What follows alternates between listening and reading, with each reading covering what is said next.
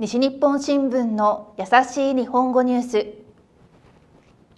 福岡市に夜に通う中学校ができる。福岡市は夜に通う中学校夜間中学を作ります。中学校までの勉強が十分にできなかった人のための学校です。新しい学校は福岡希望中学校という名前で4月に福岡市早良区にできます。外国人も入ることができます。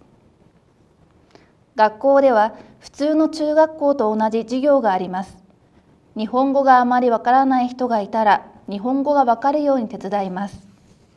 授業料や教科書のお金はかかりません。福岡市役所の人は皆さんの希望が明るくなる学校にしたいですと話しました。以上西日本新聞の優しい日本語ニュースでした。